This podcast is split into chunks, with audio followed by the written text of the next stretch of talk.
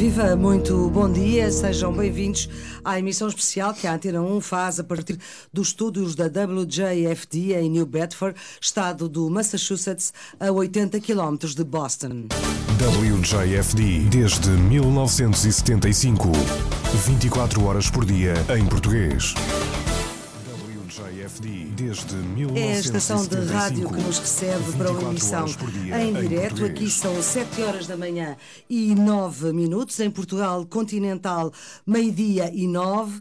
E nos Açores, onde também se, se vai ouvir através da Antena 1 Açores, 11 horas e 9 minutos. Nesta emissão, com a produção em Lisboa de Alice Vilaça, os cuidados técnicos de Nuno Isidro e Guilherme Marques, aqui em New Bedford, são os cuidados técnicos de Carlos Félix. Nesta emissão especial da Operação 10 de Junho, que a Antena 1 começou ontem em Ponta Delgada, vamos fazer uma volta a uma parte do mundo onde encontramos portugueses, com a reportagem dos correspondentes da Antena 1 e dos enviados especiais para as comemorações do 10 de junho. De São Francisco a Brasília, de Bruxelas à Cidade da Praia, de Madrid a Boston, passando por Paris e por Ponta Delgada. Em estúdio, no estúdio da WJFD, estão os nossos convidados para esta emissão. Tony Cabral, ele que é deputado estadual em Boston desde 1990, é português, nascido na Ilha do Pico. Viva, muito bom dia, Tony. Bom dia. Viva, bom dia. Não há outro deputado no Parlamento de Boston nascido na Ilha do Pico. Não, é apenas o único, o primeiro e o único. Muito bem. Temos também Daniela Ferreira, ela que é diretora da Casa da Saudade, assim se chama a Biblioteca Portuguesa integrada na Biblioteca de New Bedford. Viva, bom dia. Tem muita Bom procura dia. essa biblioteca? Temos, temos muita procura por parte dos portugueses que sentem saudades da nossa língua e que vão à Casa da Saudade para ler. E, sobretudo, os portugueses. Sobretudo os portugueses. Muito bem. E temos também Shelley Pires, ela é cônsul de Portugal em New Bedford, é uma luso-sul-africana, está cá há pouco tempo e do pouco tempo que cá, cá está, qual foi a primeira dificuldade que encontrou, Shelley? Viva, bom dia. abrir uma conta no banco. Aqui, difícil, porque por Sim. ser portuguesa. A por ser estrangeira tem regras adicionais e é, e é bastante um processo doloroso. Muito bem, muito bem. Ainda a nossa anfitriã, a proprietária da casa que nos recebe é Paulina Arruda, é açoriana, é psicóloga, é dona de uma rádio, Paulina, que fala há 43 anos em português para esta parte dos Estados Unidos. Sim, há 43 anos, 24 horas por dia em português para seis estados da Nova Inglaterra. Muito bem, apresentados os nossos convidados, que vão ficar connosco até perto das 8 da manhã, hora da Costa Leste, até perto do meio-dia, hora de Lisboa, e até perto das 11, hora de Ponta Delgada, onde vamos já ao encontro da jornalista Natália Carvalho, em direto nesta emissão, em dois continentes, com o presidente Natália a falar às Forças Armadas. À beira-mar, junto à Marina de Ponta Delgada, a assistir a demonstrações de capacidades eh, militares, uma montra dos três ramos eh, das Forças Armadas, de tenda em tenda, hora, eh, de tenda em tenda, hora a fazer pose junto do cockpit, por exemplo, de um alfajete ou de um helicóptero, como eh, o que está a fazer agora. São, eh, há instantes, operações de salvamento no mar. O Presidente também já teve de comer pizza, numa versão ração militar. São 1.500 militares envolvidos nesta operação do 10 de junho. Vieram do continente e da terceira, a primeira operação insular de há muitos anos eh, nas comemorações do 10 de junho, a exigir eh, um grande esforço militar, como reconhecia o Ministro da Defesa há instantes em conversa com a Antena 1. Muito bem, a jornalista Natália Carvalho, em direto de Ponta Delgada, nos Açores. Se se justificar, ainda vamos voltar aos Açores, em Portugal, São Miguel, a ilha de São Miguel. Para já, já ficámos a saber da intenção do Presidente da República, Marcelo Rebelo de Sousa, de para o ano celebrar o 10 de junho na Madeira e na África do Sul. E também ontem o Presidente justificava a escolha dos Açores. Ninguém gosta daquilo que não conhece. O 10 de junho é cá por uma questão de justiça. Teria de ser cá, como terá de ser na Madeira. Agora, além disso, tem uma vantagem adicional, que é aqueles portugueses que andam distraídos perceberem o que existe nos Açores, o que está a fazer nos Açores, partindo de uma situação muito difícil e que é antiga, o que se está a fazer nos Açores e como é importante conhecer para poder gostar. Ninguém gosta do que não conhece. Ora bem, ninguém gosta do que não conhece e é por isso que nós estamos aqui para conhecer e é por causa do Dia de Portugal, de Camões e das comunidades que estamos em New Bedford, na rádio WJFD, que tem uma parceria com a Antena 1 desde o início deste século. Portanto, com o século começaram com uma parceria com a Rádio Nacional uh, de Portugal. Paulina Arruda é a sua proprietária, juntamente com o seu marido. Esta rádio serve, Paulina, uma população mais ou menos que é de meio milhão, meio milhão, meio milhão meio de milhão pessoas. portugueses. E hum, cerca de 40% da comunidade uh, de quem vive em New Bedford diz-se de ascendência portuguesa. Portanto, há aqui muito trabalho. Há muito trabalho, não é? Portanto, essa área aqui que se chama o South Coast, que é o sul do estado de Massachusetts, que é New Bedford, Fall River, Taunton, Westport e o Cape Cod, uh, talvez 40 ou 50% da população é portuguesa e descendente de portugueses. Isso significa que se conhecem todos ou ainda falta ainda há alguma coisa para conhecer? Portanto, mais ou menos, conhecem-se mais ou menos. Eu acho que a, a WGFD é o grande elo de ligação entre as várias comunidades, não é? O que se passa. Várias comunidades de portugueses. De portugueses. Mas isto é porquê? Porque as várias comunidades de portugueses não se dão bem? Dão-se bem, mas cada um está no seu cantinho a fazer as suas coisas e a ter os seus eventos e, uh, e, uh, e, uh, e, interesses comunitários e através da WGFD vão sabendo o que é que há em cada comunidade e vão se visitando e conhecendo o que se faz em cada. Já agora, a, a, a, sigla WJFD tem algum significado? Significa alguma coisa? Tem sim. E é o quê? É, há 43 anos, quando essa rádio começou, o proprietário, uhum. que era o doutor Edmundo Diniz. Edmundo não, Diniz. Edmundo uhum. Diniz. Uh, nomeou a rádio uh, o pai dele, portanto é Jacinto Ferreira Diniz. Portanto, JFD quer Jac... dizer Francisco Ferreira Jacinto Diniz. Ferreira Diniz. Jacinto, Jacinto, Jacinto exatamente. Ferreira Jacinto Diniz. Ferreira Diniz. E o W é por causa da costa é leste. É por causa da costa leste. Na Califórnia é o, o Capo Key antes de me despedir de si, Paulina Arruda, e de lhe agradecer imenso uh, a hospitalidade e a forma como nos recebeu aqui uh, nos estúdios da WJFD, que é onde estamos a fazer esta emissão especial 10 de junho, se bem que hoje ainda seja uh, dia 9. A Paulina, como é que chegou aos Açores? desculpe, como é que veio dos Açores para cá? Ah, eu vim, quando era novita, vim para a universidade, para estudar cá, na Boston, na, na Boston College. Mas isso é por alguma razão? Ah, sim, a minha família é americana, da Califórnia. A minha avó já nasceu na Califórnia, portanto, a minha família toda do lado da minha mãe é americana, na Califórnia. Portanto, os laços com os Estados Unidos foi desde que eu nasci, desde pequenina. Sempre houve aquele contacto com os Estados Unidos, a família nos Estados Unidos. E depois eu vivia logo ao lado da base americana nas Lajes também. Portanto, houve sempre aquele contacto dos Estados Portanto, Unidos. Nunca se imaginou sem os Estados Unidos na sua vida? Não, não, não. Uhum. Sempre fizeram parte da minha vida desde pequenina. Uhum. Muito bem, Paulina Arruda. Muito obrigada pela Muito sua obrigada. hospitalidade. É um prazer, já o disse, estar aqui em direto para Portugal continental e para os Açores e também aqui para New Bedford, onde estamos a ser ouvidos em toda esta zona. Uh, isto é estado do Massachusetts. Vamos agora rumar a sul, mas a sul do continente americano. E vamos parar em Brasília, capital do Brasil, onde o correspondente da Antena 1, Luís Baila, conversa com um imigrante especial, o representante da União Europeia no Brasil, que é português português, é João Gomes Cravinho, que diz que no Brasil conheceu melhor Portugal.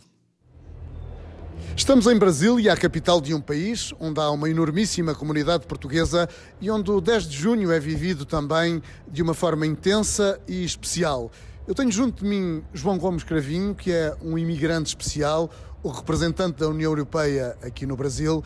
Há quanto tempo é que já vive aqui no Brasil? São quase três anos, passaram num instante e passou-se muita coisa nesses três anos. O Brasil é um país muito intenso mesmo para um português. Bom, é extremamente intenso, eh, politicamente estes últimos três anos têm sido muito intensos, mas para um português é muito particular. Eu quando cheguei apercebi-me de algo muito interessante. Eh, eu não conhecia bem o Brasil, tinha vindo duas ou três vezes, mas viagens muito curtas. Mas tinha uma grande familiaridade com o Brasil por inerência de ser português. Isto é, nós portugueses crescemos com muito, muita informação sobre o Brasil, desde a música, à literatura, à história, que fomos conhecendo. E então, quando eu cheguei, tive uma sensação que não estava à espera de tudo era muito familiar e, no entanto, tudo era muito novo, porque eu não conhecia, mas já conhecia.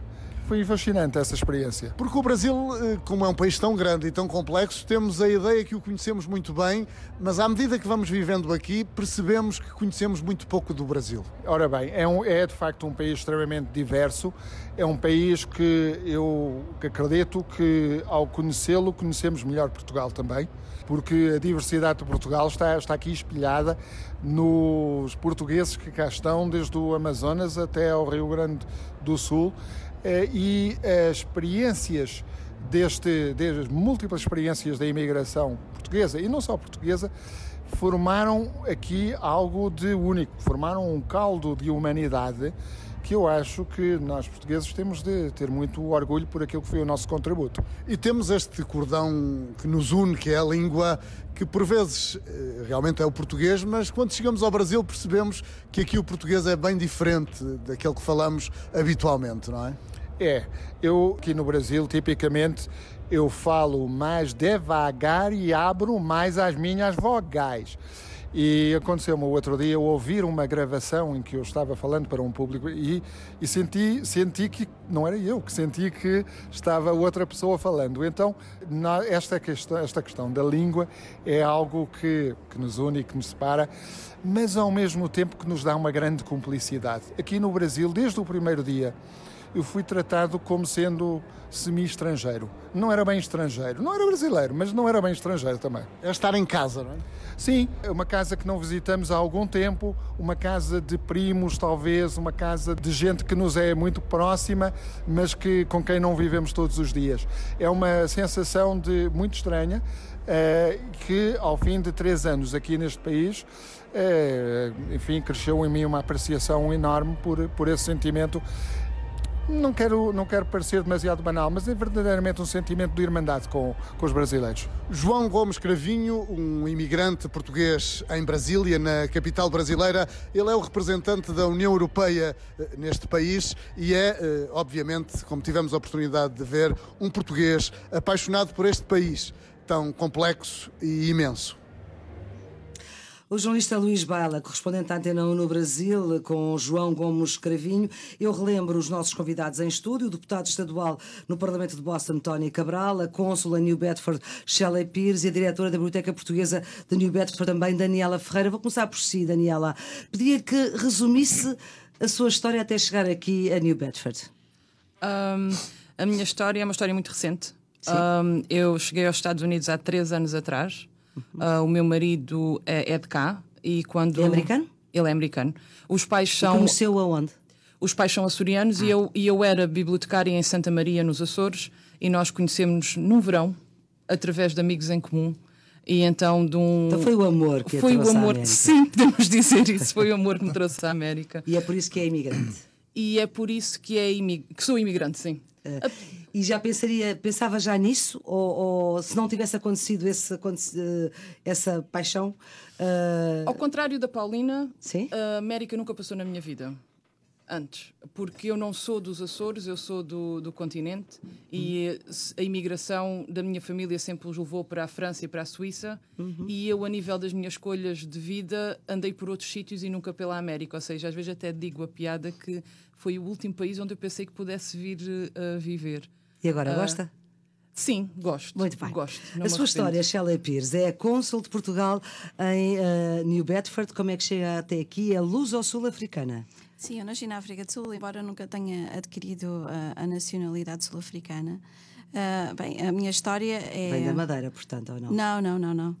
A minha família é traz os montes, o meu pai já é lisboeta, a minha mãe é nascida em Moçambique e é daí o elo uh, à África do Sul foi na época da, da, independência e eles resolveram passar uma temporada na África do Sul e eu acabei por nascer por lá.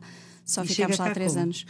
Bem, eu entrei na carreira em, em 2000 uh, carreira de diplomática, diplomática. Depois de passar por Angola, Canadá e duas temporadas em Portugal, candidatei-me uh, ao Consulado de Portugal em New Bedford e aqui estou há cerca de quase um ano. E sente-se imigrante? Essa é uma, uma pergunta que eu tenho dificuldade a responder, talvez pelas raízes da minha família, porque tenho uma família muito itinerante. É, uh, mais nómada do que imigrante. Uh, exatamente. Eu costumo dizer a brincar que eu sou o resultado da globalização portuguesa. Ora, nem mais. Vamos a outro resultado. Tony Cabral, como é que é a sua história? Bem, a minha história é quando eu venho para os Estados Unidos com os meus pais. Uh, tinha apenas 14 anos. Meu pai uh, resolveu emigrar para os Estados Unidos. Já tinha também família cá, a sua irmã, o seu pai já tinha estado cá. Mas duas, vem dos Açores, não é? Da Ilha do Pico. Dos Açores, sim. da Ilha do Pico. E cá estou, né? Portanto, e o seu pai resolve emigrar porque eu creio que é neto de pescadores, não é? Sim, é meu avô, os meus dois avós, uh, do lado da minha mãe e do lado do meu pai, do lado do meu pai, ele teve cá duas vezes nos Estados Unidos, no princípio do século XX. Uh, Uh, depois regressa aos Açores e não volta mais. Aí, no entretanto, deixa uma das filhas mais velhas com, uh, aqui nos Estados Unidos com uma, com uma cunhada dele, portanto, com uma irmã da minha avó. E assim, mais tarde, 50 anos depois, meu pai decide emigrar uh, com a petição ou a carta de chamada, como se chamava na altura, pela sua irmã, que praticamente não a conhecia, não é? uhum. são apenas por fotografia. E uh, porquê é que emigrou? Emigrou porque achou que as, as oportunidades Uh, em Portugal não existiam, as oportunidades para a sua família e para os seus filhos não existiam, estavam em pleno uh, ditadura em Portugal ainda, não é? Uh, hoje sabemos que é um Portugal diferente, mas na altura meu pai achou que melhor, o melhor lugar para, para estar. Era, para aqui. Dar, era aqui.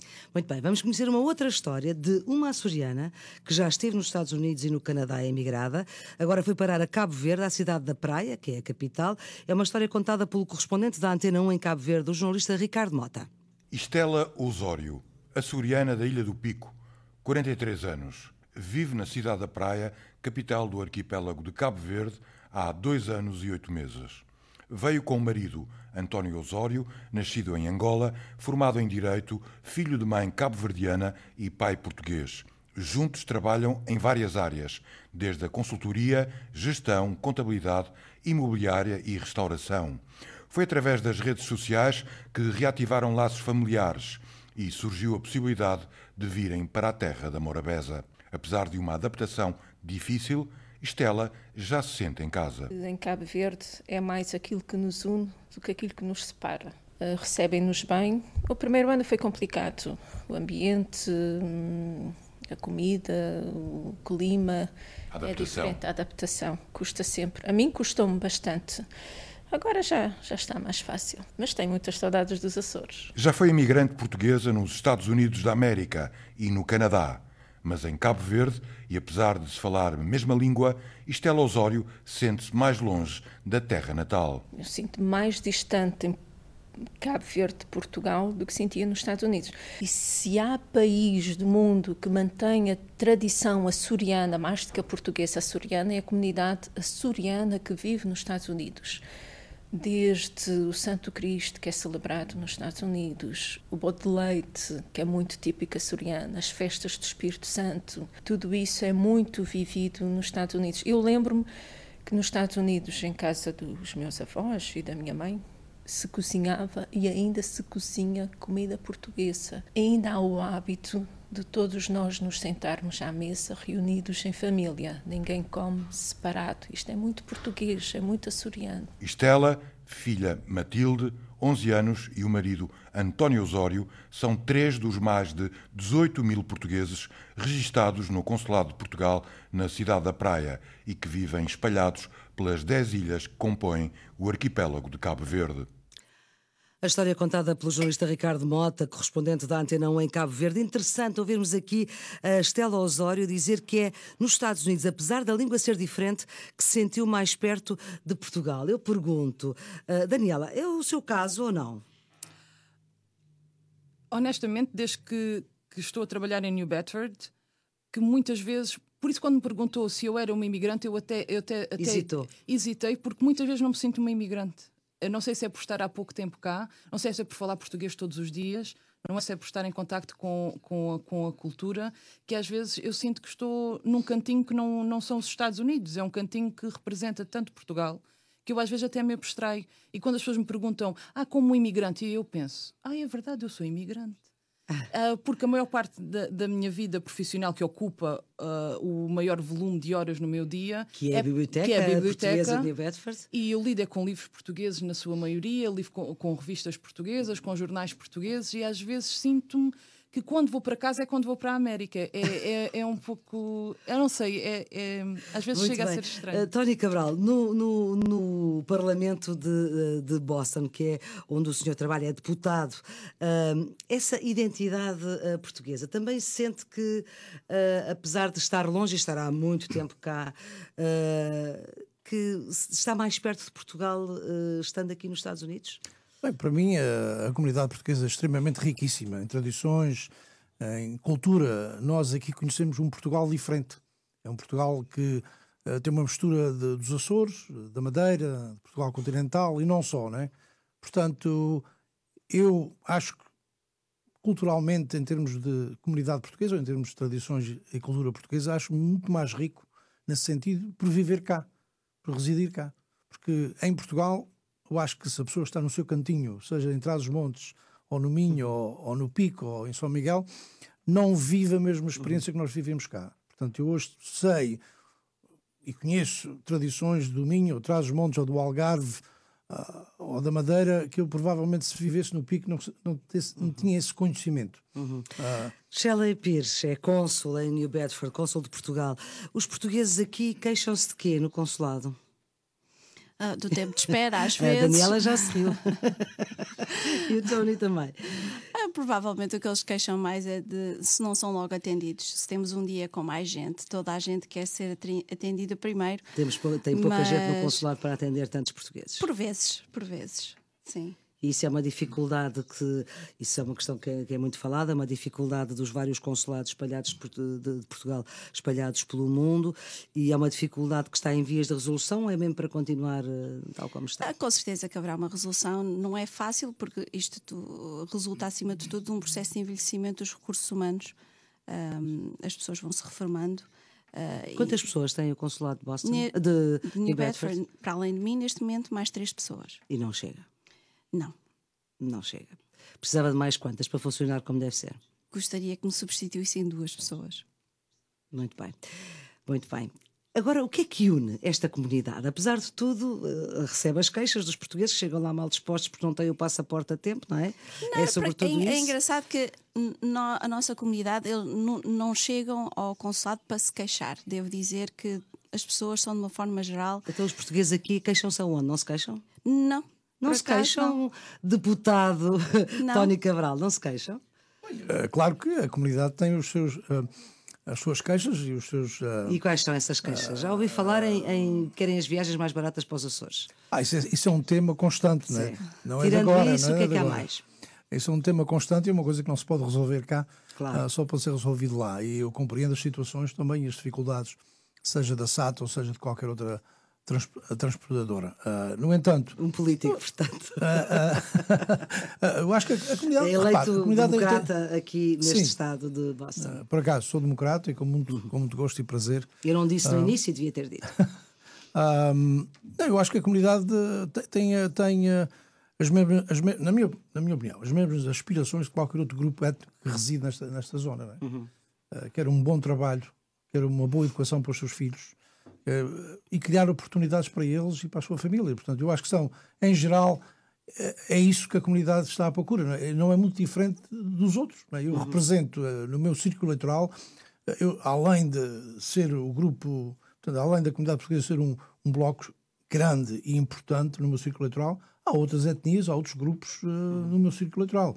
E, e vale, eu... isto é, mas vou fazer a pergunta mesmo assim, vale quantos votos a comunidade portuguesa, mais ou menos, no seu círculo eleitoral e em quantos no total? Bem, a, a comunidade portuguesa, uh, no, meu, no meu círculo eleitoral, é um bloco extremamente importante para mim, não é? Sim, é uma, si, base, é uma base que eu. A base eu do seu parto, eleitorado é o eleitorado eu, Quer dizer, eu, eu, quando vou às eleições tenho uma base, espero pelo menos, que tenha uma base firme e boa de apoio na comunidade portuguesa. Mas Aliás, não se quando ganha... concorreu para mayor em New Bedford, perdeu essa eleição, mas ficou 52-48, portanto perdeu ali. Não foi uma perda muito grande. Sim, é? foi uma perda de 800 votos. votos e aí a, a, culpa não é de ninguém. A culpa claro. é, é, estávamos a projetar uma, uma, uma menos abstenção uhum. uh, na, nas urnas uh, e com essa projeção que estávamos, estávamos a trabalhar, estávamos baseado em sondagens que tínhamos feito, íamos ganhar. Íamos ganhar. O que, acontece, o que acontece é que não foi o número suficiente não foram às urnas e não se ganhou. Por causa, por causa da abstenção. Uh, Daniela, aquilo que une, quando vão lá pedir-lhe um livro, o que é que pedem? São mais os miúdos, são mais os graúdos? Não, são os graúdos. Os graúdos. E pedem o quê? E... O que é que se lê uh, lê na Biblioteca Portuguesa de New Bedford? Lê-se muitas revistas, porque as pessoas têm vontade de. de... Revistas de informação. Revistas de informação e também revistas passa a expressão de fofocas. As ah, pessoas sim, também gostam de, de, das hum. suas informações mais leves. Rosa, sim. Também gostam, mas também gostam muito de informação. Uhum. Uh, e, e, gostam de saber o que acontece em Portugal. E livros? E Não. livros leem, sim. Leem, leem, romances, leem muitos romances, leem muitas biografias. Uhum. E nós agora temos estado a comprar uh, muitos uh, livros de autores também portugueses uhum. para também mostrar essa oferta porque durante muito tempo o acesso que nós, uh, uh, que nós tivemos a livros eram muitas traduções e de, de romances uh, americanos, mas agora estamos também a tentar mostrar aquilo que nós também produzimos de bom em Portugal para que as pessoas também a tentem ler. Em relação aos mais pequeninos, os mais pequeninos agora tem havido um, um Uh, tem-se Reavivar. Sim, sim, obrigada. Tem-se reavivado também uh, o ensino da, da língua portuguesa uhum. e, um, e os pequeninos também uh, começam a, a, procurar. E uma coisa que nós também tentamos mostrar na biblioteca é comprar traduções de livros infantis portugueses muito bons, com ilustrações excelentes que têm ganho prémios, que estão traduzidos para inglês, para também mostrar à nossa ah, comunidade a importância que no, nós temos bom uh, material e temos bons autores e temos bons ilustradores e que foram traduzidos, então eles também conseguem ter o paralelo entre o livro em inglês e o livro em português para também conseguirem estar mais envolvido na história. Muito bem. Vamos voltar aqui à conversa. Estamos em direto da rádio WJFD de New Bedford, estado do Massachusetts. Estamos a 80 km de Boston, mais ou menos. São aqui 7h35 da manhã. Em Portugal continental, meio-dia e 35. E nos Açores, 11h35. E vamos voltar a ver parte do mundo. A comida, ainda não falámos aqui, mas já lá chegaremos a comida é também uma, uma, uma realidade que une os portugueses por todo o mundo, seja onde uh, quer que eles estejam. Foi aquilo que descobriu a correspondente Andreia Neves em Bruxelas, como vamos ver. Ana dos Santos, farmacêutica. Eu sou do Vimieiro. É uma vilazinha, um, distrito de Évora e Conselho da Real. E está em Bruxelas há 30 anos. Os meus pais estavam cá e eu segui-os. Como é que se mata saudades de Portugal? Quer dizer, durante 29 anos estive sempre a presença, a presença dos meus pais aqui. Íamos a Portugal no verão para matar saudades de Portugal, da família e tudo. Agora, infelizmente, eles regressaram há um ano e meio. Agora é que é duro. Agora é muito duro. Felipe Araújo, empregado de restauração. Olha aí, um capuchinzinho. Deixa-me só eu sou da região de Trás-Montes e Alto Douro, mais propriamente da cidade do Peso da Régua. Deixou Portugal, mas acredita que apenas por alguns anos. Isto é um, um projeto, porque infelizmente o nosso país está mal, não é? E a gente acaba por vir procurar um bocado de vida melhor. E penso mais tarde, claro, ir eh, para a minha terrinha, terminar o resto da minha vida lá abaixo. José Tomás e José António estão cá há mais de 40 anos, juntam-se quase todos os dias num café português. Eh, troca de, de, de impressões, de conversas com amigos, o que é importante, porque, sobretudo, nós, para não esquecermos o país onde somos origem, temos que conversar Opa, é encontrar os amigos e vai lá beber um copo, matar saudades. Antigamente havia amizade, aquela amizade a juntarem, casais uns com os outros a falarem uns com os outros. Agora não, está tudo muito desligado. Tânia Barbosa está em Bruxelas há cinco anos, licenciou-se em Comunicação e Multimédia, mas veio à procura de um futuro que em Portugal não encontrou mas nunca se esquece do país que deixou. Nunca desligo, estou sempre a acompanhar. Gosto, gosto sempre de manter-me manter informada a todos os níveis. Gosto sempre de acompanhar o que se passa em Portugal e acompanho sempre. Agora está atrás de um balcão numa loja de produtos portugueses. Eu levo uns legumes de Portugal. E tanto aqui como na pastelaria ao cimo da rua, o que se procura são sabores de Portugal. Essencialmente charcutaria e vinhos. Eh, queijo também bastante, mas um bocadinho tudo mesmo congelados, sardinha portuguesa e quando não é sardinha de peniche não querem a sardinha, tem que ser sardinha de peniche. Normalmente eles vêm sempre à procura do bolo mais típico que a gente tem, que é o nosso famoso pastel de nata, que eles adoram. Vivem na Bélgica, mas têm em Portugal, no coração. Tenho saudades do clima principalmente. Uh, em Portugal acho que aproveita-se melhor o, os dias. Ligar a família todos os dias, duas, três vezes por dia, aos pais sobretudo. Comida, pois, quer dizer, é a tradição portuguesa em casa, é comida, comida portuguesa. Apesar da minha mulher é, trabalha em cozinha belga, ela é portuguesa, e vá lá. E vá lá, Andreia Neves, jornalista correspondente da Antena 1 em Bruxelas. Vamos descer até Madrid, para lá do Portugal-Espanha, na próxima sexta-feira. Quase já ninguém pensa noutra coisa. É a comida a juntar os portugueses, como vamos ouvir também na reportagem da correspondente da Antena 1 em Madrid, Daniela Santiago. Cerejas da Beira Baixa, queijos do Alentejo, vinhos do Douro, bacalhau e tarte de amêndoa e pastéis de nata para terminar. Todos os anos é assim por ocasião do Dia de Portugal. Sabores, cores e odores lusos misturam-se a conversas, abraços e sorrisos portugueses num país que está ao lado, mas que mesmo assim não é Portugal. Aqui em Madrid sinto falta, acima de tudo, daquele convívio do café. É aquele cafezinho depois de jantar, depois de comer, onde juntamos um grupo de amigos só para conversar tranquilamente numa mesa, sem ruído. Alexandre Cardoso é diretor comercial de uma multinacional em Madrid. Não falta ao encontro de portugueses na residência do embaixador em Espanha. Carla Sacramento, campeã do mundo nos 1500 metros em 97, trocou Portugal por Espanha por trabalho e por amor. O mar é o que mais é o que mais sinto falta porque eu treinava muito na praia, depois ia como fazer gelo, né? A nossa água é muito gelada, mas dava bom para prevenir as lesões. Então é o que mais é, sinto em falta, porque as comidas a gente pode fazer, não é?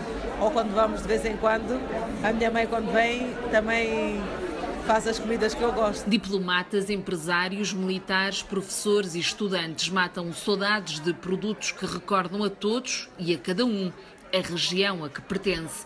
Por aqui fala-se da vida, da política, das relações entre vizinhos na Península. O que nós queremos, sobretudo, é agradecer aos portugueses que aqui estão, o trabalho que têm connosco, aquilo em que nos ajudam, o exemplo que dão, o exemplo de inserção uh, na sociedade espanhola.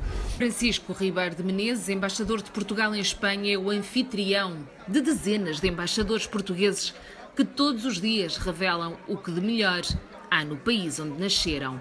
Este ano, na sala, fala-se também muito de futebol. E uma Carla Sacramento, casada com um espanhol, no Mundial, no jogo Portugal-Espanha, vai torcer por quem? Vai, tem que ser pelos dois.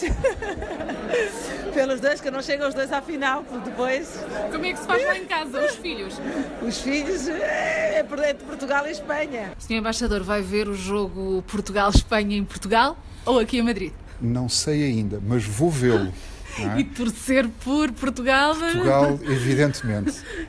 Mas é complicado. Diplomaticamente, o que temos de dizer é que temos que nos encontrar no primeiro jogo e no último e temos que trabalhar para isso. Certo é que na noite de 15 de junho não há olhos nem ouvidos que não estejam ligados à Antena 1 e à RTP para ver e ouvir o relato em português. Tão perto e tão longe, com o sentimento dessa palavra que só existe em português. Saudade. Daniel, Daniela Santiago, Antena 1 em Madrid, e tal como em Madrid, também houve em Paris uma recepção na Embaixada Portuguesa por causa do 10 de junho, onde esteve a correspondente Rosário Salgueiro a testemunhar encontros entre amigos portugueses.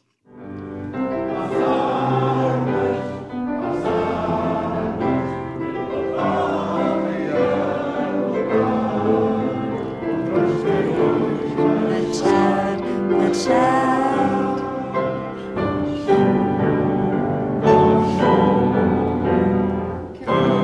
de Portugal e de França ouvem-se numa sala da Embaixada de Portugal em Paris.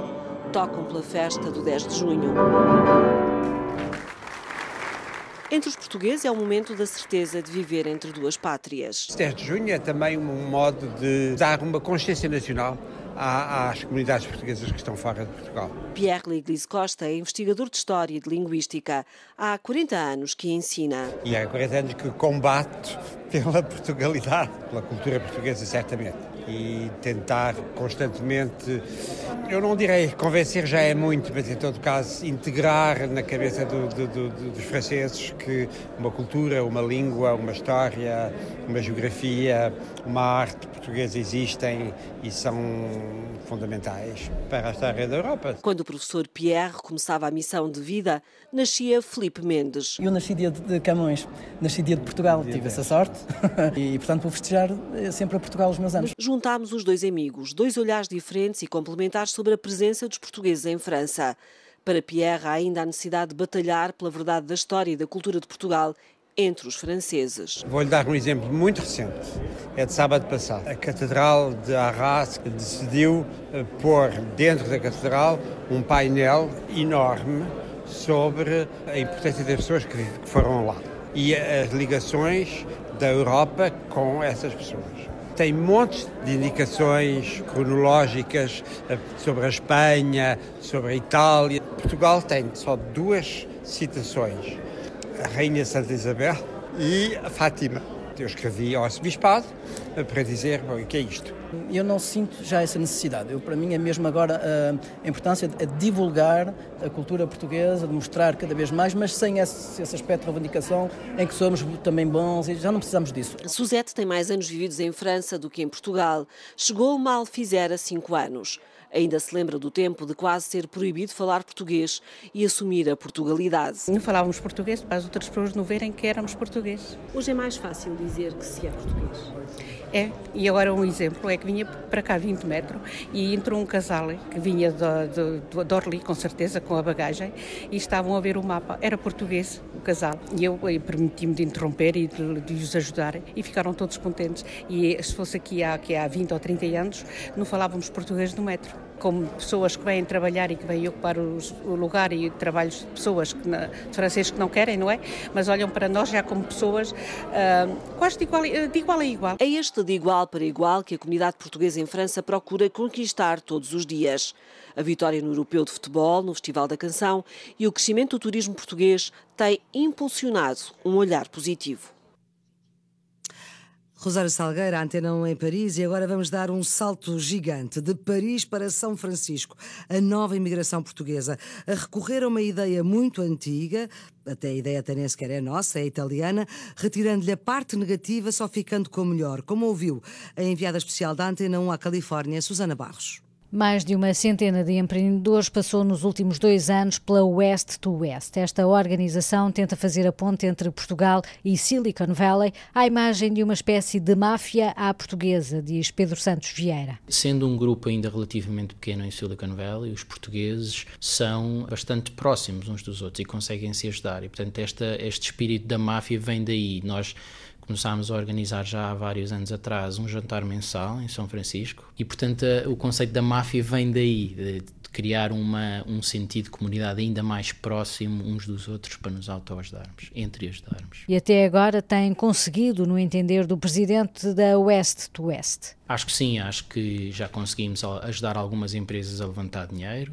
nós próprios investimos em algumas delas. Ajudámos outras a perceber que se calhar Silicon Valley não era o sítio certo para elas na altura em que nos pediram ajuda, porque isso também é importante perceber. Portanto, o Silicon Valley, eu digo isto sempre, as pessoas não percebem que é que eu vim de Silicon Valley sendo um grande apologista de Silicon Valley digo isto, mas Silicon Valley não é para toda a gente e não é para toda a gente a toda a altura. O aviso de quem sabe do que fala, o Centro das Tecnológicas da Califórnia, não é para todos. Porque se calhar não estão interessadas no mercado americano, porque se calhar não estão interessadas em levantar dinheiro de investidores que estejam em Silicon Valley, porque se calhar estão muito cedo na, na, na jornada do seu produto ou do seu serviço e portanto ainda não conseguem demonstrar valor. Pedro Santos Vieira viveu 15 anos em São Francisco Francisco. Veio para fazer o doutoramento em Berkeley depois de se formar em Engenharia do Ambiente no Instituto Superior Técnico. Pertence à geração dos novos imigrantes que no presente anda cá e lá. Tenho a vantagem de ter dois mundos, mas não pertencer a nenhum deles. E, portanto, vou procurando o meu espaço, a minha comunidade, no sítio onde estou a viver. Portugal agora é casa. Uh, nós, nos Estados Unidos, uh, como as pessoas mudam muito de cidade, uh, há uma pergunta típica que é Where's home for you? E, portanto, não é Where are you from or Where, where were you born? É Where's Home for You. E, portanto, para mim, home agora é Lisboa. É? Lisboa é a Casa São Francisco, um destino frequente. As startups fazem parte do dia a dia de Pedro Santos Vieira, que em Silicon Valley montou uma empresa, vendeu a ideia e desenvolveu novos projetos. Dona Barros, enviada especial à Califórnia, a São Francisco, contou, ela que vai acompanhar a visita do Primeiro-Ministro à Califórnia até dia 16. Voltamos aqui à conversa. Estamos em New Bedford, na rádio WJFD, em New Bedford, a 80 quilómetros de Boston, e temos em estúdio o deputado estadual Tony Cabral, a cônsul de Portugal em New Bedford, Shelley Pires, e a diretora da Casa da Saudade, da Biblioteca Portuguesa, Daniela Ferreira. Daniela Ferreira, os uh, portugueses, um, esta história da comida, do futebol, uh, da educação, isto hoje vai tudo a par. Não se é português sem se comer sardinhas e pastel de bacalhau uh, e ver jogos de futebol e estudar? Ou o estudo fica um pouco de fora? Porque eu sei que a Daniela também está, está ligada à escola portuguesa. Eu Já não. não. Já não. Eu, a escola, a escola portuguesa uh, funcionava antigamente no edifício da biblioteca. Ah, ok. Então é uh, neste momento eles uh, mudaram de, de, edifício. Sim. E, mas nós temos parcerias estabelecidas. Uhum. até vamos começar, estamos a, estamos a organizar, começarmos a fazer horas do conto em português na a biblioteca ir à escola começar a fazer uhum. também horas do conto em português. Um, mas eu acho que ser português cá não representa ter que comer pastéis de bacalhau e não representa uh, ter que comer pastéis de nata e não representa ter que ver futebol. Uhum. Apesar de uh, há mu muitos portugueses. Então, hoje o que é que caracteriza? Eu acho que a comida está muito relacionada também com um, um sentido de identidade muito forte. Isso está. Isso é demarcado. As pessoas gostam de ir à casa da avó e à casa da mãe para comer a comida portuguesa. As pessoas gostam de trazer os amigos aos restaurantes a New Bedford para comerem comida portuguesa. Um, está relacionado com a identidade das pessoas, uhum. mais do que o futebol.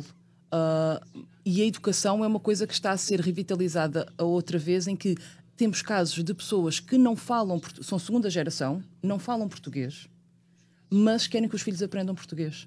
Então temos casos de crianças que estão a ir para a escola portuguesa, aprender a falar português, mas, no entanto, os seus pais já não, fa não falam. Ou seja, está a haver outra vez aquela vontade das pessoas se agarrarem à cultura enquanto língua. Aquilo que aquela pessoa estava a dizer uh, ainda agora uh, que na Suíça, creio Sim. que fosse na Suíça, não se falava, não se falava uh, era, português no metro, aqui também acontecia. Era na Bélgica. Na Bélgica, era peço na Bélgica, não, não, tem mal. é perto, é perto, sobretudo quando está aqui tão longe. Tony Cabral, as pessoas, a sua geração foi aquela que começou a ter antes vergonha de falar português e agora tem orgulho, é isso? Não, eu nunca tive vergonha de falar português, até pelo caso. O meu mas nome, havia pais que nem uh, queriam os filhos a falar ah, isso português. Isso aconteceu, mas uh, eu acho que seria, na sua maioria, foi em gerações anteriores, de imigração anteriores. Ah. Quando cá chegámos, uh, havia essa diferença de, da com comunidade. 14 é? anos, tem havia, 60 e poucos. havia, havia um, portanto, a comunidade que eu geralmente refiro, luso-americana, que já é nascida cá, uma ou duas ou terceira geração, e a comunidade mais recente, que começa a, a chegar na década de 50, 60, etc. Uh, havia, portanto, uma diferença grande entre, essa, entre, essas duas comunidades, da comunidade portuguesa. Uh, hoje já nem tanto isso. Né?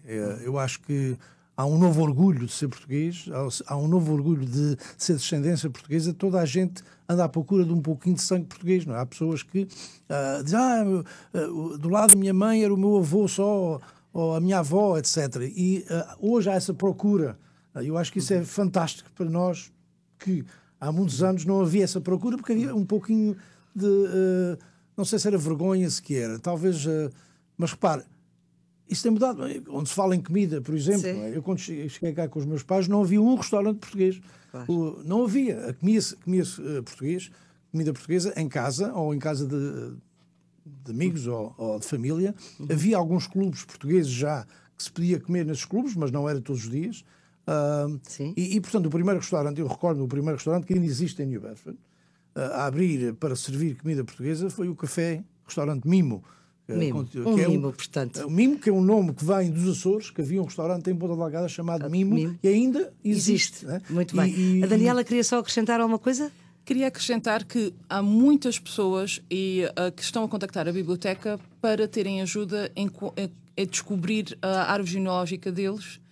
Ah. Porque, por exemplo. Para querem, porque querem mesmo ser portugueses. Porque estão à procura das suas raízes. Tenho, por exemplo, um caso de, de uma pessoa que quer ter a sua nacionalidade, mas como os pais já nasceram na América, ele precisava ter a certidão de nascimento dos avós e como ele não consegue ler os arquivos digitais porque está, estão escritos à mão e são apenas, digitali uh, são apenas uhum. páginas que foram digitalizadas online do Arquivo dos Açores. Eu tive a fazer a pesquisa, eu tive-lhe a ajudar a fazer a tradução, Sim. por exemplo, ele conseguir perceber se seria avó ou não. Uhum. E existe essa curiosidade. E eu lembrei-me, uh, agora quando estávamos a falar de, de, procurar as raízes, existe essa, essa nova vontade e pelo menos contactam a biblioteca para esse serviço. Shelley, deixa-me perguntar-lhe, é a cônsul de Portugal em New Bedford, um, as pessoas têm muita vontade vontade de se recensear, participam ativamente na vida da comunidade, mas também do ponto de vista político? O recenseamento, o recenseamento eleitoral é sempre um desafio. Um, não sendo obrigatório, é um ato voluntário.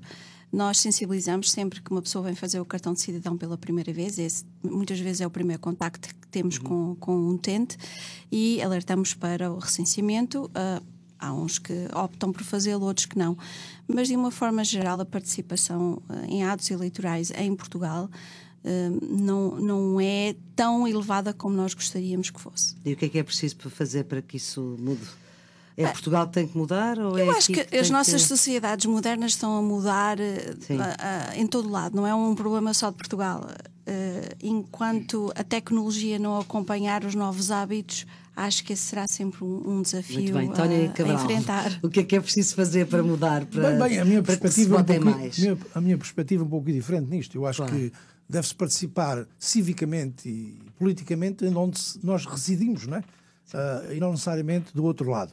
Eu acho que as oportunidades de votar no outro Portanto, lado. António Cabral não vota não? para Portugal. Não, não vota não para vota, Portugal. Não, não. Mesmo podendo, não sei se pode. Bem, eu provavelmente posso, poderia, provavelmente posso, mas não eu nunca perdi a cidadania, a cidadania portuguesa, portuguesa, mas não, não a sigo ativamente, não tenho passaporte português.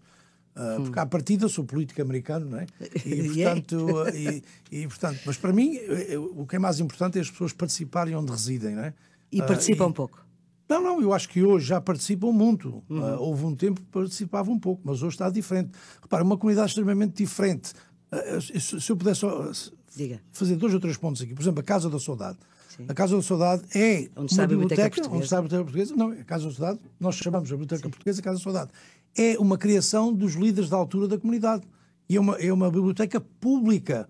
Portanto, não é particular, não é, não é privada, é pública, é paga pelos, pelos, uh, uh, pelos taxpayers, como a gente chama em inglês, da cidade de New Bedford e do estado de Massachusetts. Uhum, uh, e, e, portanto, mostra o, o, poder até um certo ponto e, e o envolvimento da comunidade uh, principalmente aquela que emigrou a partir da década de 50, na sua maioria açoriana, claro, nesse sentido, e, e, portanto, uma grande parte das, das, infraestruturas e das estruturas comunitárias, seja a nível de comunidade portuguesa e não só, são criadas desse tempo para cá. Portanto, hoje a comunidade é uma comunidade totalmente diferente, com uma participação diferente, criou tantas infraestruturas para, uhum. para a partir para apoiar a, su, a sua saudade até um certo ponto, mas depois passam a ser, hoje passam a ser eh, parte da cultura em geral em New Bedford. Por exemplo, eu, se eu pudesse, mais este ponto, Sim. que é eh, o, o, o diretor, o, o, diretor do Salvation Army, aqui em New Bedford, vai, foi, vai, foi mudado, vai ir para outra cidade. Uma das coisas que ele, quando, na sua entrevista, eh, da sua saída, uma das coisas que ele salientou foi que vai ter saudades da comida portuguesa. Ora, Portanto, tá imagina, isto há, há coisa é com essa, 30, é com essa ideia não, que temos que nos despedir. E ele não é português. Claro. Exatamente, está a ver. Mas isto, a comida portuguesa é assim, deixa saudades em todos. Tony Cabral, muito obrigada pela sua presença. Também Daniela Ferreira e Shelley Pires por terem estado aqui nesta emissão especial. Vamos agora com o jornalista Natália Carvalho, que acompanha o Presidente da República em mais um 10 de junho, que era para ter um convidado especial. Rui Rio foi convidado, mas recusou estar na foto a três com o presidente ao lado de António Costa, porque a imagem vale mil palavras. Seria mais um trunfo para os críticos dentro do partido que o acusam de ser o número dois do primeiro-ministro, porque na fotografia há quem pusesse o carimbo de Bloco Central. O líder do PSD optou por seguir para a Guiné-Bissau, país órfão de visitas de dirigentes portugueses. Estratégia concertada com o presidente, reconheceu Rio há dias aos jornalistas. Certo é que, pela confissão, se ficou a saber que Rui Rio teve direito ao convite para estar lado a lado com Marcelo e Costa. Já vamos no terceiro 10 de junho deste presidente e que se saiba, nenhum convite igual tinha sido feito a Pedro Passos Coelho, o anterior líder do PSD. Há dois anos, as comemorações dividiram-se entre Lisboa e Paris. O ano passado, entre o Porto, São Paulo e Rio de Janeiro. Este ano, as cerimónias são entre Ponta Delgada e Boston. Um figurino que Marcelo já fez saber quer repetir numa ponta aérea entre a Madeira e a África do Sul. E sempre tem contado e conta com a companhia do Primeiro-Ministro. É uma nova forma de celebrar Portugal que o Presidente quer impor, Portugal para além do território físico, porque Portugal é também o dia das comunidades portuguesas, a que agora Marcelo quer somar também o dia das Forças Armadas. Foi assim que ontem mesmo lhe chamou. E é esse o lado militar que ganha maior protagonismo entre fronteiras. É frente à parada dos militares que o presidente discursa. Entre militares a falar do povo e para o povo. Tem sido esse o fio condutor dos discursos do presidente no 10 de junho. No primeiro 10 de junho, da era Marcelo, foi a surpresa das surpresas. Cinco minutos de louvor ao povo português. Quando a pátria é posta à prova, é sempre o povo quem assume um papel determinante, disse então Marcelo, para acrescentar: foi o povo quem, nos momentos de crise, soube compreender os sacrifícios e privações em favor de um país mais digno e mais justo. O povo, sempre o povo, a lutar por Portugal. Amanhã, uh, as cerimónias do 10 de junho, depois de estarem em Ponta Delgada, ficam aqui em Boston, na zona de Boston. Era a Junta Natália Carvalho também as vai acompanhar. E fizeram esta edição aqui em direto da JFD em New Bedford. Os convidados Tony Cabral, Shelley, Shelley Pires e Daniela Ferreira. Os cuidados técnicos aqui foram de Carlos Félix. Em Lisboa, de Nuno Isidro e Guilherme Marques. As reportagens de Natália Carvalho, Luís Baila, Ricardo Mota, Andreia Neves, Daniela Santiago, Rosário Salgueiro e Susana Barres. A produção em Lisboa de Alice Vilaça, em direto de New Bedford para a Antena 1 em Lisboa e nos Açores. Já sabe, esta emissão e esta edição vai estar em podcast em rtp.pt e também aqui em wjfd.com. Tenha um bom 10 de junho. WJFD desde 1975. 24 horas por dia em português.